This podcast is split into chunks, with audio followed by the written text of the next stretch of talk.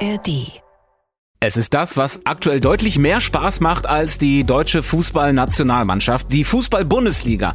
Und da steht jetzt der nächste Spieltag an. Wir wollen wieder auf ein paar wichtige Themen gucken und euch gebührend auf das Wochenende vorbereiten im Sportschau Bundesliga Updates. Mein Name ist Tobi Schäfer. Seid gegrüßt. Herzlich willkommen zur Update-Folge vor dem zwölften Spieltag in der Bundesliga. Mit dabei aus dem Sportschau-Team sind heute Kerstin von Kalkreuth und Jens Wahlbrot. Ich grüße euch. Danke, ja, hallo. grüß dich, Tobi. Äh, so ganz abgeschüttelt ist die, ich übertreibe jetzt mal, Schockstarre der Länderspielpause ja noch nicht. Die Stimmung in der deutschen Nationalelf und die EM-Hoffnungen die sind maximal am Boden. Dabei macht uns doch die Liga eigentlich so großen Spaß in dieser Saison. Das passt irgendwie nicht so richtig zusammen. Äh, denken sich da die Clubs jetzt auch, na toll, jetzt müssen wir erstmal die Nationalspieler wieder aufpäppeln. Kerstin, du bist ja häufig Nationalmannschaftsreporterin. Wie vermischen sich diese beiden Welten? Äh, also Nationalelf und Bundesliga-Clubs, auch im Hintergrund, wo man gar nicht viel von mitkriegt. Gar nicht. Gar nicht. Also so ziemlich gar nicht. Also wenn du fragst, ob das Auswirkungen hat jetzt aufs nächste Bundesliga-Wochenende und überhaupt äh, auf die Clubs, es wird keine Auswirkungen haben. Die Nationalmannschaft hat sich komplett entkoppelt von den Clubs, was so Stimmung angeht und, und Formkurven etc.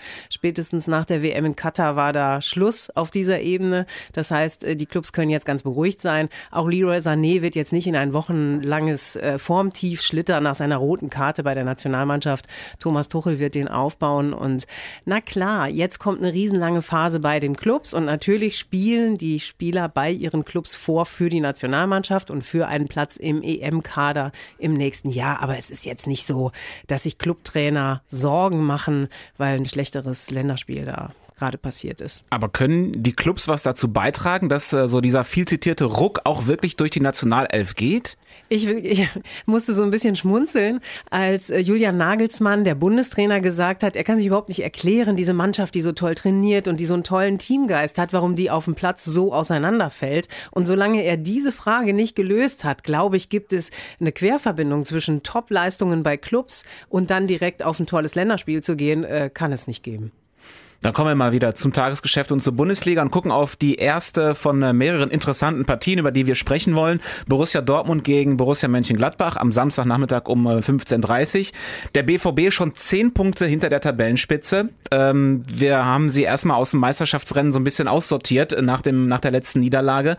Äh, und deswegen kam auch erneut die Frage nach Edin Terzic auf, nach dem Trainer. Ist er der richtige Trainer für den BVB? Wir haben die Frage auch der Sportschau-Community gestellt in unserem Sportschau-WhatsApp-Channel und das Ergebnis ist, 70 Prozent sagen, ja, er ist der richtige Trainer, 30 Prozent sagen, nee, er nicht mehr. Das ist ja ein deutliches Ergebnis. Ja, ist es. Aber die Frage ist, äh, kann man das dann trotzdem vielleicht auch anders sehen? Ne? Also ich hätte vor einem halben Jahr oder so hätte ich bestimmt auch noch gesagt, ja, ich habe den Eindruck, dass das passt mit Edin Terzic und dem BVB. Aber ähm, jetzt in den letzten Wochen haben sich da bei mir doch echt viele Zweifel eingeschlichen und mittlerweile bin ich der Meinung, nee, das passt nicht. Und mit Edin Terzic wird Dortmund Schwierigkeiten haben, die Champions League zu erreichen in dieser Saison. Naja, aber der, ja, da bin ich bei dir. Auf der anderen Seite, äh, die Mannschaft hat ja schon häufiger geschwächelt, auch unter Edin Terzic und er hat jedes Mal wieder die Wende geschafft, um mal nicht Turnaround zu sagen. äh, und das eben äh, auch unter Edin Terzic. Von daher bin ich da nicht so 100% bei dir. Also die Wende geschafft? Äh, die, die Frage, die sich mir gerade in der aktuellen Situation stellt, hat er die Wende geschafft oder waren es einfach herausragende Spieler, allen voran Jude Bellingham in der vergangenen Saison, der einfach das Puzzleteil ist, was jetzt fehlt? Weil ich, ich finde, man kann bei Edin Terzic nicht erkennen, was er aus dieser Mannschaft machen will. Wofür steht der BVB? Was ist die Spielanlage? Was ist die Spielidee? Gibt's nicht. Die Idee ist bisher, finde ich, sich auf individuelle Qualitäten zu verlassen äh, und das wird nicht reichen am Ende.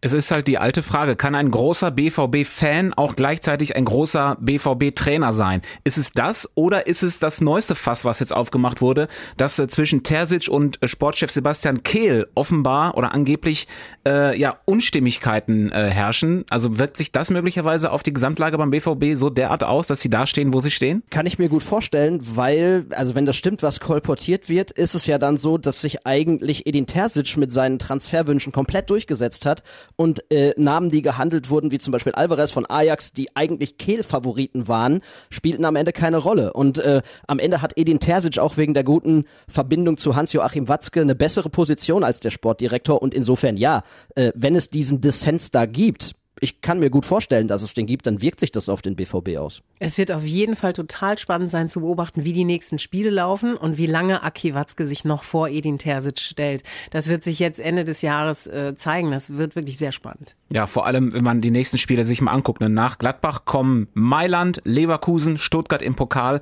Leipzig und äh, PSG. Danach wissen wir ganz sicher, wo der BVB ungefähr steht. Äh, nächste Partie von Samstagnachmittag, Union Berlin gegen den FC Augsburg. Ähm, Union nach neun Bundesliga-Niederlagen, mittlerweile ja Tabellenletzter mit dem Ergebnis, das habt ihr alle mitbekommen, Urs Fischer ist nicht mehr Trainer. Es haben jetzt erstmal U19-Trainer Marco Grote mit Co-Trainerin Marie-Louise Eta übernommen, ist erstmal eine Interimslösung äh, und jetzt heißt es, eigentlich wollte der Verein Fischer halten wollte also möglicherweise sogar den Freiburger Weg gehen, also möglicherweise mit ihm absteigen, um dann wieder aufzusteigen. Aber hauptsächlich war es wohl sein Wunsch zu gehen in Berlin. Ähm, die Frage ist jetzt, wie geht's weiter? Wen holt man jetzt? Braucht's wieder so einen Urs Fischer-Typen oder braucht's einen großen Namen wie Oliver Glasner? Was passt da jetzt hin? Ich habe gerade nochmal mit Lars Becker telefoniert. Der ist als Reporter ganz dicht an Union Berlin dran, weil äh, uns das natürlich alle interessiert. Er sagt, okay, es gibt jetzt kein Name-Dropping bei Union. Die suchen äh, im kleinsten Kreis. Ähm, er glaubt, dass es ein großer Name wird äh, kein, kein komplett unbekannter Trainer.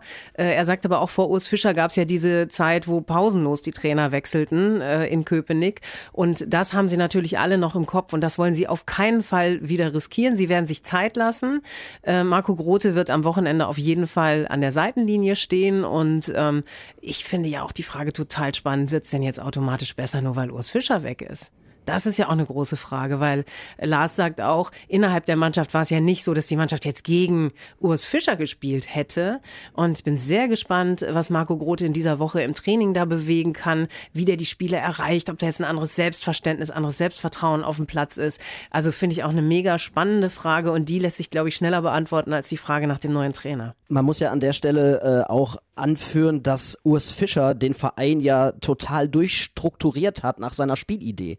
Und ich, ich bin da an der Stelle auch eher da, dass ich sage, vielleicht hat sich die destruktive Spielidee ein bisschen überlegt, ne? dass also zu viele Mannschaften Lösungen haben, wenn jemand sich des Spiels mit dem Ball komplett verweigert, so wie es Union ja auf die Spitze getrieben hat und damit sehr erfolgreich war. Und Urs Fischer, ich kann mich an Zweitliga-Reportagen erinnern, die ich gemacht habe, wo Urs Fischer schon an, die, an der Linie von Union saß, da haben die ganz genau gleich gespielt. Und das rauszukriegen und andere Dinge zu implementieren, vor allem auch mit einem Kader, der genau darauf zugeschnitten ist, das ist mega schwierig. Und ich glaube, das ist keine einfache Aufgabe für einen neuen Trainer, äh, das zu verändern bin der Meinung, das müsste aber passieren, damit Union wirklich in die Erfolgsspur zurückkommt.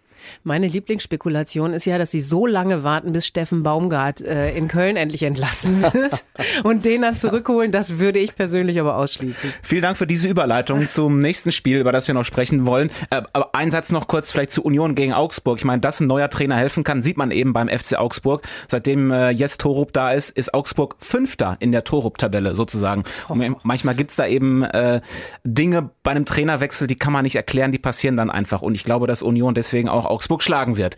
Jetzt aber, Freitagabend, der erste FC Köln gegen den FC Bayern. Das ist das erste Spiel des Wochenendes. In Köln brennt auch der Baum. Sechs Punkte aus den ersten elf Spielen. Sie sind Tabellenvorletzter.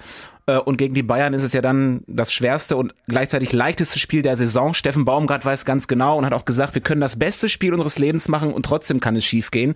Und so schätzt er die Bayern ein. Ich glaube, es geht einfach darum, dass es eine sehr gute Mannschaft ist, die, die schon in die Situation kommt, wenn du sie gut unter Druck setzt, wenn du sie zu Fehlern zwingst. Und da ist das Programm oder da ist das, wie sagt man so schön, da ist das, was uns dann gelingen sollte, wenn wir sie zu Fehlern zwingen. Meistens machen sie keine. Oder nutzen die, die du machst, sehr, sehr, sehr eiskalt aus. Und das versuchen wir dann in eine gute Balance zu kriegen. Nein, nochmal, wir werden unser Spiel spielen. Wir werden gucken, dass wir sie in Situationen bringen, wo sie vielleicht den einen oder anderen Fehler machen. Wir wissen aber, dass es nicht viele sein werden. Und dann musst du in den Situationen da sein. Und das werden wir probieren. Wir sollten das für uns auf die Fahne schreiben, was uns ausgemacht hat. Mutig sein, klar sein, nach vorne angreifen und dann gucken wir mal, was rauskommt. Jens, du bist Reporter bei dem Spiel. Wie viel Überraschungspotenzial hat das Spiel? Er sehe da ehrlich gesagt schon ein bisschen Überraschungspotenzial. Also äh, wenn Steffen Baumgart meint, wir bleiben bei unserem Spiel und äh, er sagt damit, wir wollen möglichst viele Flanken in den Strafraum schlagen, dann kann er das direkt vergessen. Denn die Bayern haben noch kein einziges Gegentor in dieser Saison nach einer äh, Flanke bekommen. Aber es gibt schon so ein paar Punkte. Der FC ist besonders laufstark. Wenn äh, Bayern in dieser Saison gegen Gegner Schwierigkeiten hatte, waren das immer sehr, sehr laufstarke Teams. Hat man jetzt zuletzt ja auch gegen Heidenheim gesehen. Und so ganz fehlerfrei waren die Bayern ja zuletzt auch nicht. Ne? Also vor allem auch Kim, ähm, der hat überragende Statistiken, aber äh, der, der baut halt immer wieder auch gerne mal einen kleinen Klopper ein. Und beim FC kommt mit Jan Thielmann ein sehr schneller Spieler zurück. Meiner auch sehr schnell war zuletzt gut. Und wenn diese Fehler entstehen und der FC hat einen goldenen Moment oder einen goldenen Abend, dann kann das durchaus, äh, durchaus auch was werden. Aber das ist natürlich extrem unwahrscheinlich, denn sie müssen Kane aus dem Spiel nehmen. Äh, äh Kane ist einfach der Schlüssel bei den Bayern und das ist eigentlich fast ausweglos den aus dem Spiel zu bekommen. Ähm, also äh, Bayern klarer Favorit. Bayern, denke ich, wird das am Ende auch gewinnen. Aber äh, so ganz einseitig und eindeutig, wie man das vielleicht erwarten kann, äh, sehe ich das Spiel ehrlich gesagt nicht. Die Bayern seit 15 Jahren ungeschlagen gegen Mannschaften auf einem Abstiegsplatz. Ich glaube, okay. ja. Willst du noch hinfahren jetzt oder bleibst du direkt zu Hause? nee, ja, ich fahre da auf jeden Fall hin, ist doch logisch. Der erste FC Köln gegen den FC Bayern also. Das und alle anderen Spiele vom Wochenende in Liga 1 und Liga 2 gibt's wie immer live und in voller Länge in unserer Sportshow-App zum Hören und das Bundesliga-Update dann am Sonntagabend wieder. Danke euch fürs äh, ja, Einschalten. Danke Kerstin, danke Jens und euch dann auch ein schönes Wochenende. Danke. Ja, dir auch.